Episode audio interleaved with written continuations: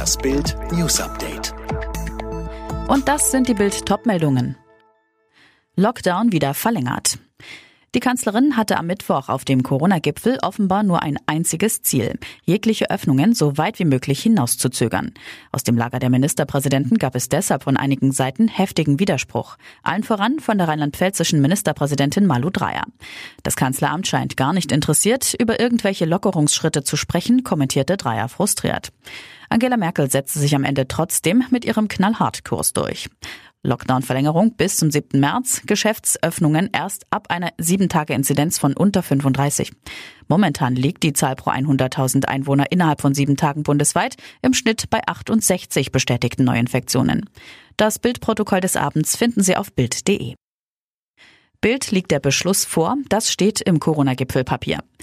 Bundeskanzlerin Angela Merkel und die Ministerpräsidenten der Länder haben über das weitere Vorgehen im Kampf gegen die Coronavirus-Pandemie entschieden. Zwar wurde der Lockdown bis zum 7. März verlängert, aber immerhin sollen Friseure ab dem 1. März wieder aufmachen dürfen. Und es gilt eine neue Inzidenzgrenze für Geschäftsöffnungen von 35. Was steht noch im Papier? Auf Bild.de lesen Sie das komplette Beschlusspapier. Und jetzt weitere Bild-News. Kleiner Lichtblick für viele Betriebe am Rande der Corona-Videokonferenz. Das Wirtschaftsministerium hat bekannt gegeben, dass die sogenannte Überbrückungshilfe 3 ab sofort beantragt werden kann. Sie ist für Unternehmen gedacht, die zwischen November und Juni Umsatzeinbußen von mindestens 30 Prozent verzeichnen. Die Bundesregierung hat das Insektenschutzgesetz auf den Weg gebracht. Es sieht unter anderem vor, dass Schutzgebiete ausgewiesen werden.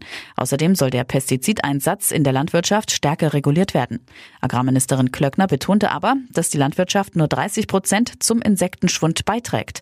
Umweltministerin Schulze. Wir kümmern uns um das Problem der Lichtverschmutzung, indem wir die Neuerrichtung bestimmter Beleuchtungsanlagen in äh, Schutzgebieten unterbinden.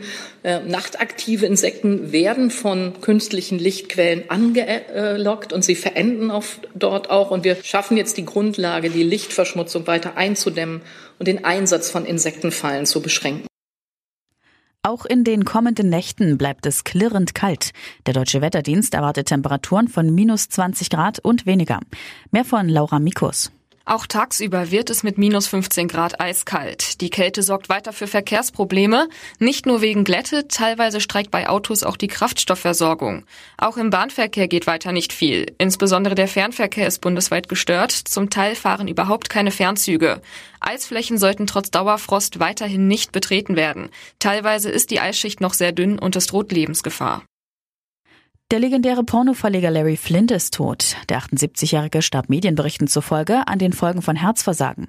Flint hatte 1974 das Pornomagazin Hustler gegründet und ein Imperium aufgebaut. Er saß im Rollstuhl, nachdem ihn 1978 ein Rechtsextremist niedergeschossen hatte, weil Flint Bilder eines Paares mit unterschiedlicher Hautfarbe veröffentlicht hatte. Alle weiteren News und die neuesten Entwicklungen zu den Top-Themen gibt es jetzt rund um die Uhr online auf Bild.de. Übrigens, Bild hat einen Skill, der täglich das Neueste vom FC Bayern München sendet.